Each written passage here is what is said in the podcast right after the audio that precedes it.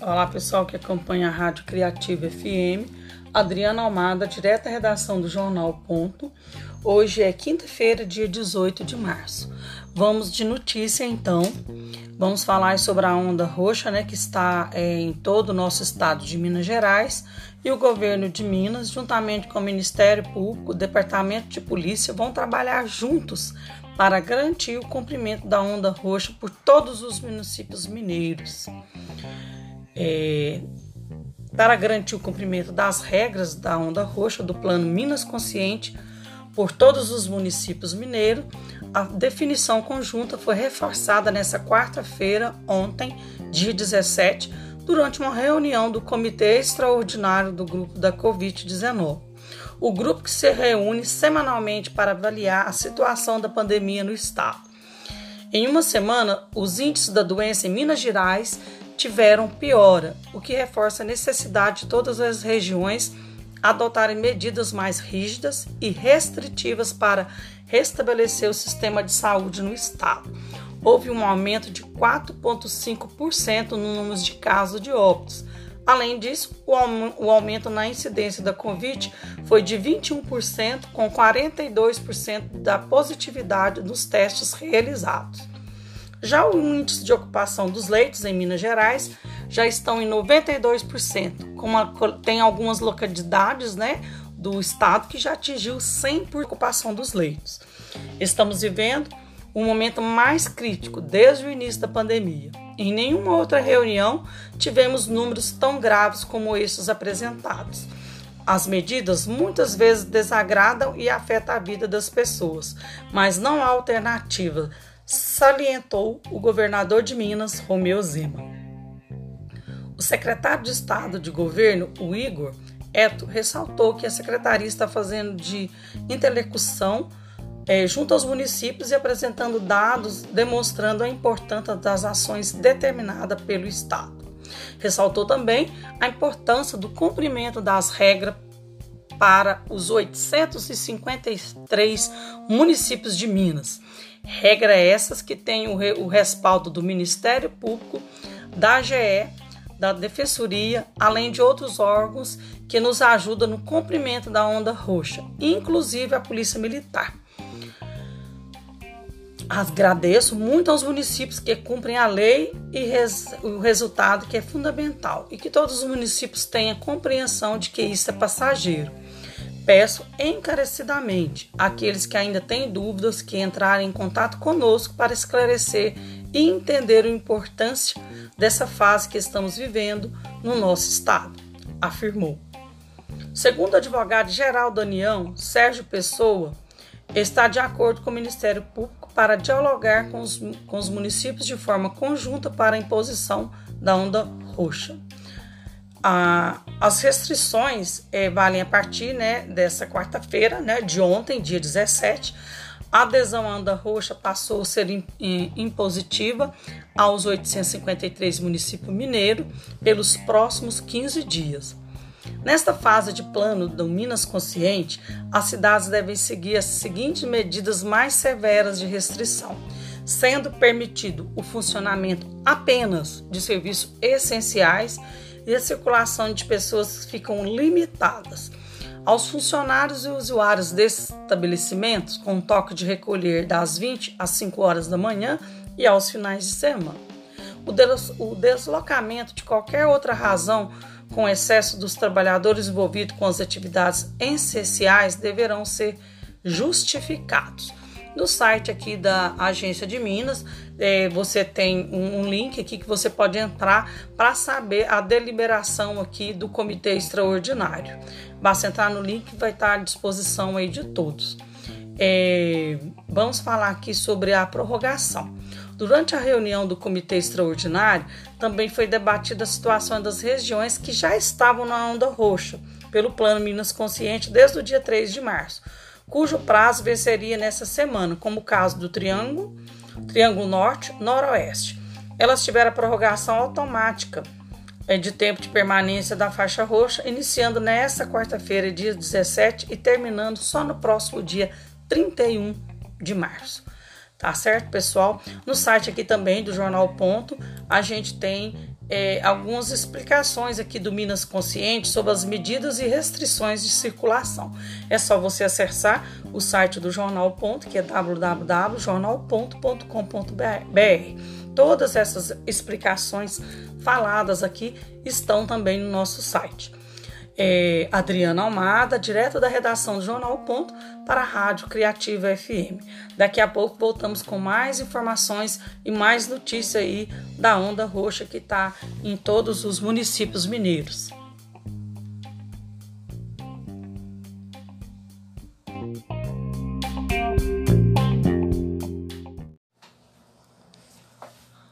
Olá pessoal, Adriana Almada, direto da redação do Jornal Ponto para a Rádio Criativa FM. Hoje é segunda-feira, dia 29 de março.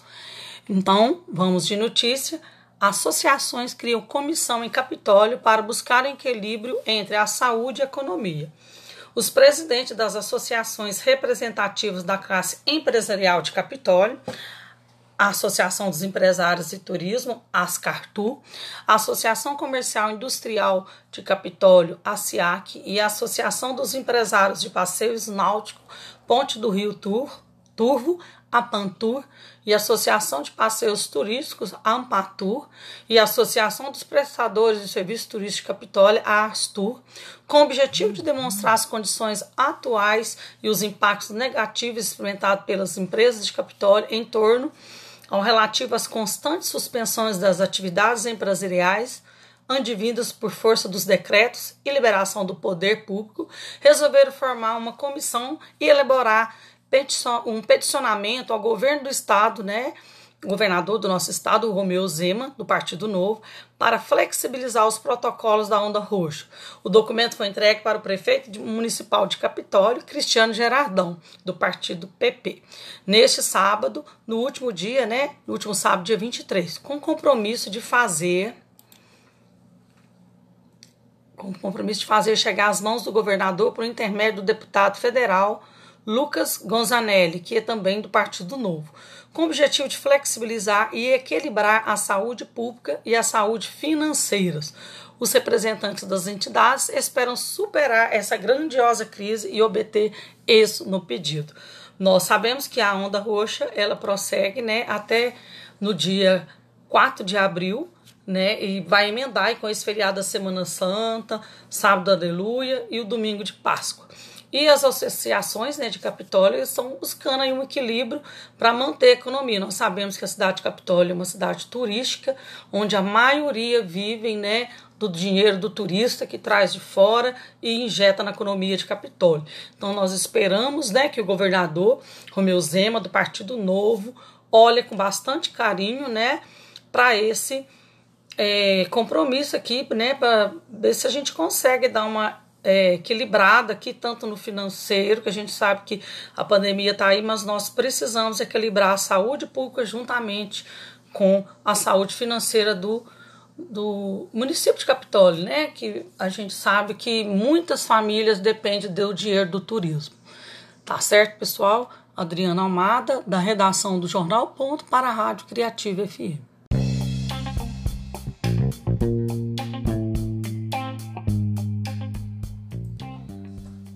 Bom dia, pessoal. Adriana Almada, da redação do Jornal Ponto. Hoje é segunda-feira, dia 29 de março. O deputado Raul Belém pede para incluir os agentes funerários e os coveiros entre os grupos prioritários para vacinação contra a Covid. Na última quarta-feira, dia 24, o deputado estadual do partido PSC apresentou à Assembleia Legislativa de Minas Gerais dois requerimentos direcionados ao secretário do Estado de Saúde, Fábio Bacharé, bem como para o Comitê Extraordinário da Covid-19. O primeiro documento é um pedido de providências para incluir agentes funerários e os coveiros entre os grupos prioritários na vacinação contra a Covid, tendo em vista o alto risco de contágio pelos, pelo coronavírus que estes profissionais são expostos. Segundo o requerimento, é para que a Secretaria do Estado de Saúde amplie o tratamento da Covid para tratar os pacientes com a síndrome pós-Covid ou síndrome de fadiga crônica, Segundo os especialistas, é uma condição cujo principal sintoma é a presença de fadiga, que priora, que priora né, com atividade física ou mental, mas não, melhor, não melhora com repouso. Ela persiste por um período maior que seis meses, segundo a Sociedade Brasileira de Reumatologia. Diversos estudos realizados em instituições de saúde é, é, diferentes pelo mundo apontam a presença de fadiga com a, o sintoma prepotente da Covid-19, tanto na fase aguda como na fase de convalescência. Muitos pacientes, até três semanas pós-Covid, ainda não conseguem retomar as atividades laboratoriais devido à anestesia as fadigas, dores musculares, vasculares e a perda de concentração tais alterações como alterações na memória e fadiga mental. Então é isso, pessoal. O deputado Raul Belém, né, o deputado estadual, esse deputado ele é do Triângulo Mineiro, ele faz aqui o pedido para incluir os agentes funerários né, e os coveiros como grupos prioritários na, na, vacinação contra a Covid. É de suma importância esse pedido, a gente espera que ele seja atendido, porque nós sabemos que né, os agentes funerários, tanto os coveiros, têm um papel fundamental né, na nossa sociedade né, e o trabalho deles são de grande relevância. E então foi um pedido aí do deputado Raul Belém, né, que ele apresentou na Assembleia Legislativa nessa semana. Vamos aguardar agora para ver o que, é que vai dar esse pedido aí. Nós esperamos que dê tudo certo. Adriana Almada, da redação do Jornal Ponto, para a Rádio Criativa.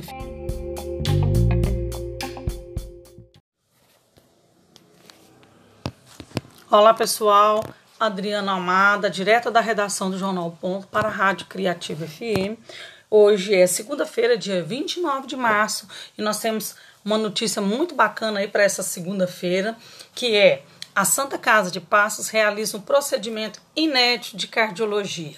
A operação é a evolução no tratamento no setor de cardiologia da Santa Casa. A equipe de eletrofisiologia ou arritmia invasiva, comemora a realização da primeira abação da fibrilização átria realizada na Santa Casa de Passo.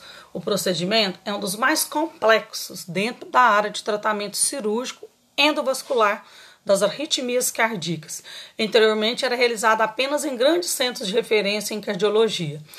A operação é uma evolução no tratamento do setor de cardiologia da Santa Casa. Segundo o Dr. Bruno Reis, cardiologista da instituição, a cirurgia marca uma nova era no procedimento de alta tecnologia e complexidade. Agora, o nosso serviço passa a ter capacidade e também a expertise em realizar não somente as intervenções cirúrgicas habituais para o setor de arritmias, mas também aquelas de mais alta complexidade. O que antes fazia apenas em capitais, o procedimento realizado nos traz tranquilidade e confiança de poder continuar crescendo e realizando cada vez mais esse tipo de cirurgia em nossa instituição, afirmou o médico Bruno. É, o cardiologista esclarece que a fibrilização arterial é uma arritmia que tem características muito particulares e diferentes das demais arritmias. É uma das arritmias mais comuns de todas as faixas faixa, faixa etárias e sua prevalência aumenta sobremaneira com o incremento da idade, assim como seus, ricos, seus riscos de complicações e óbito. É, eleva os riscos também de uma pessoa sofrer uma AVC e é uma complicação mais frequente relacionada à mesa, explicou o médico Dr. Bruno. Geralmente, os pacientes com a fibrilação arterial se queixam de palpitações que se, se iniciam subitamente e podem durar desde poucos segundos até horas ou dias. Se indicado o procedimento pelo médico responsável do paciente, a abalação da fibrição arterial necessita de uma estrutura do laboratório de eletrofisiologia diferenciada. É uma série de equipamentos adicionais de, de última geração. E eles são fundamentais para o mapeamento apurado dos focos da arritmia e técnicas especiais de punição. Permite chegarmos até os caracteres dentro de um ártrio esquerdo, descreve o cardiologista da Santa Casa. Vocês viram aí, né, pessoal, que é um tanto de nome aí. É, difícil, né? Essa parte médica e principalmente a parte cardíaca tem vários nomes né, é, diferentes. Nós falamos aqui na eletrofisiologia, fibrilização arterial, é, arritmias é, endovasculares. Então, não envolve esses nomes difíceis, mas a questão aqui que está em jogo é essa evolução né, que a Santa Casa teve no tratamento do setor cardiológico. Então, é uma notícia sensacional para a nossa região: Capitólio, Guapé, Piuí, São Roque, Pimenta, Vargem Bonita, todo esse entorno, né? que depende aí da saúde de Passos. Então, cada avanço que a Santa Casa de Passos dá é um ganho que nós temos, né? A, a população é vizinha, porque nós sabemos que a nossa Santa Casa de Passos é uma referência em, em, em Santa Casa, né? Então é uma excelente notícia para a gente começar a semana aí, a nossa Semana Santa, né? Hoje, segunda-feira, dia 29. Então é isso, pessoal. A qualquer minuto a gente volta com mais informações aqui do Jornal Ponto para a Rádio Criativa FM. Olá, pessoal que acompanha a Rádio Criativa FM.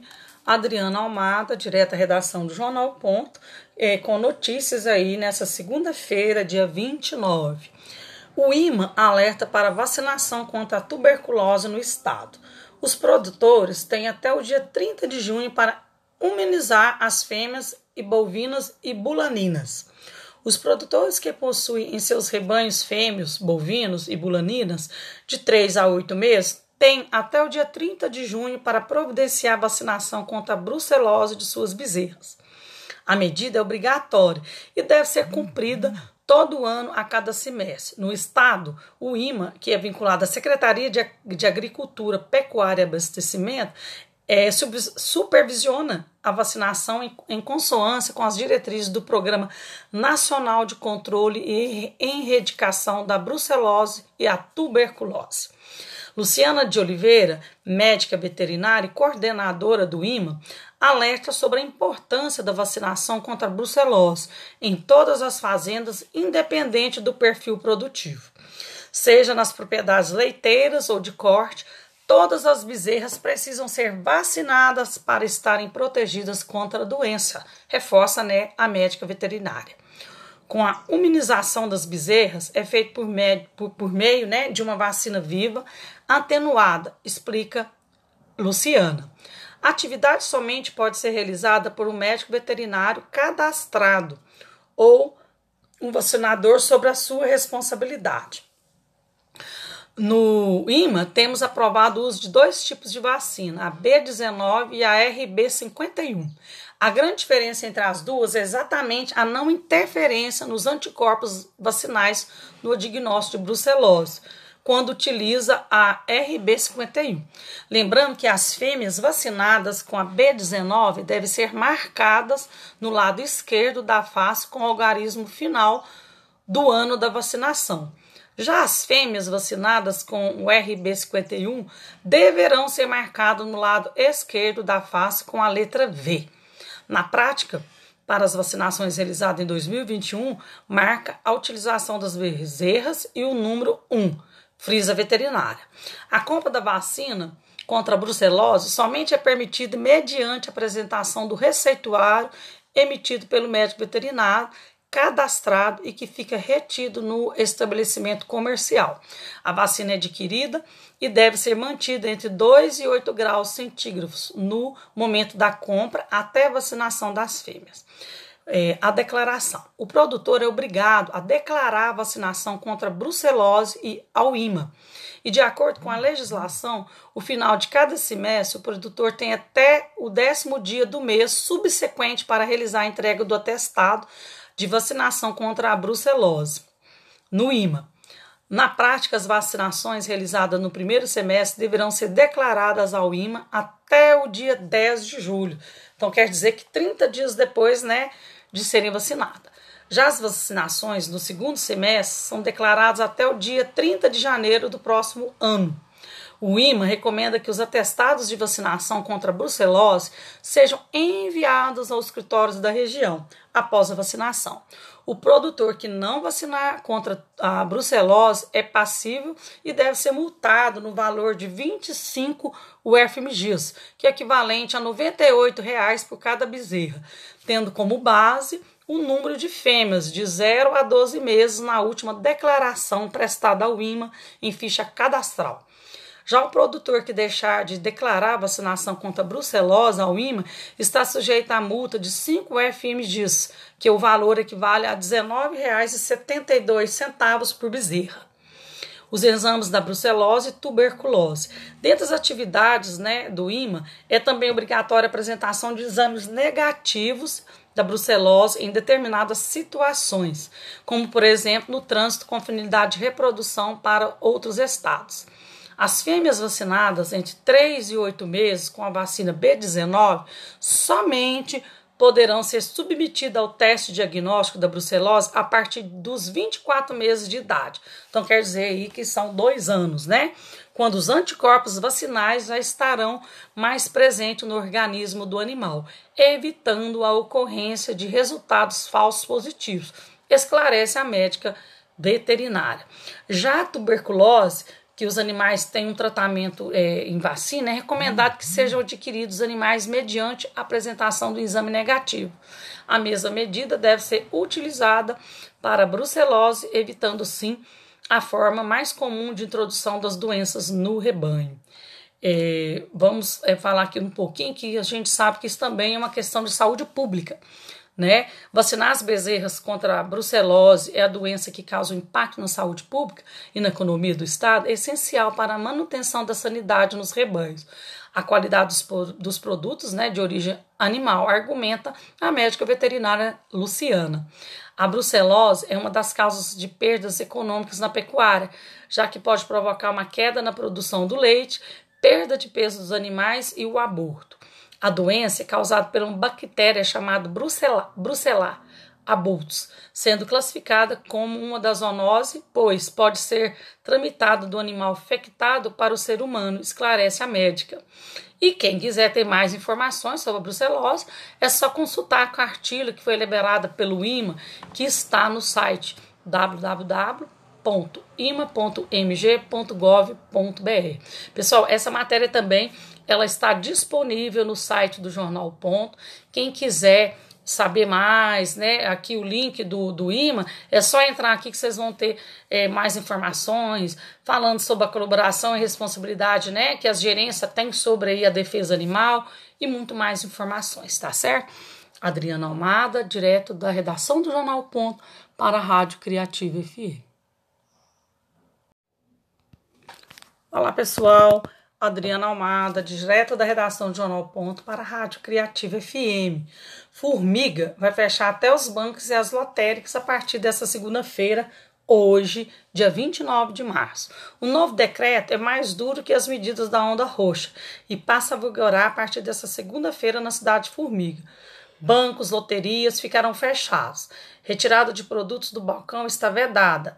Delivery apenas de itens essenciais, a exemplos dos alimentícios. O município vive um colapso no sistema de saúde. Já são mais de 100 mortes em decorrência à Covid é, 19 e 2.700 mil pessoas que já foram contaminadas com o vírus. A Secretaria da Saúde chegou a requisitar judicialmente aparelhos e insumos numa clínica particular para atender a demanda do atendimento. Um hospital de campanha já foi montado e funciona no ginásio de esporte né, na cidade, com 30 leitos clínicos. Né? É, nós aqui da redação do Jornal Ponto, ontem é, disponibilizamos aí nas nossas redes sociais um vídeo né, com a população é, de formiga desesperada, né, com filas quilométricas nos supermercados, né, depois aí desse, desse novo decreto aí, que ainda é uma medida ainda mais severa do que da onda roxa, né, o pessoal aí vai ficar sem poder até é, Ir no supermercado, igual a gente está reclamando e tudo, mas a gente ainda está podendo ir no supermercado, comprar né, as coisas essenciais. Então, essa medida aí para a formiga ainda é mais dura e tudo isso aí para conter né, ainda mais a propagação do vírus aí da Covid-19. Pessoal, vamos dar continuidade aqui às nossas notícias, que a notícia é, é interessante, né? É sobre a, a natureza aí, aqui poucos dias em Piuí, é, acho que foi semana passada, foi filmado, né, através de circuito aí de, de filmagens de, de residências, um tamanduá bandeira circulando pelas ruas ali do, do, do São Vicente. E agora, em São José da Barra, foi visto também um filhote de jacuatirica. É um filhote, né? Ele foi resgatado na noite de sábado, do dia 27, na rodovia que liga São José da Barra ao bairro de Furnas. O animal foi encontrado, né, por um morador no bairro Cachoeira da Laje, o qual encontrou e fez contato com o médico veterinário, Dr. Guilherme Martins proprietário da clínica Geração Animal, que imediatamente, né, correu e atendeu o filhotinho.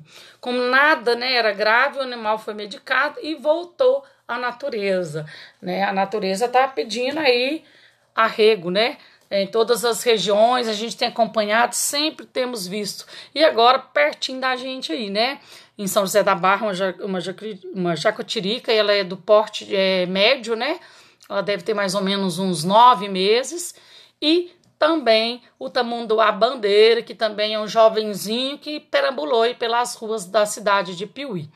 Nós vamos voltar amanhã com mais notícias aí da Rádio Criativa FM. Adriana Almada, direto da redação do Jornal Ponto.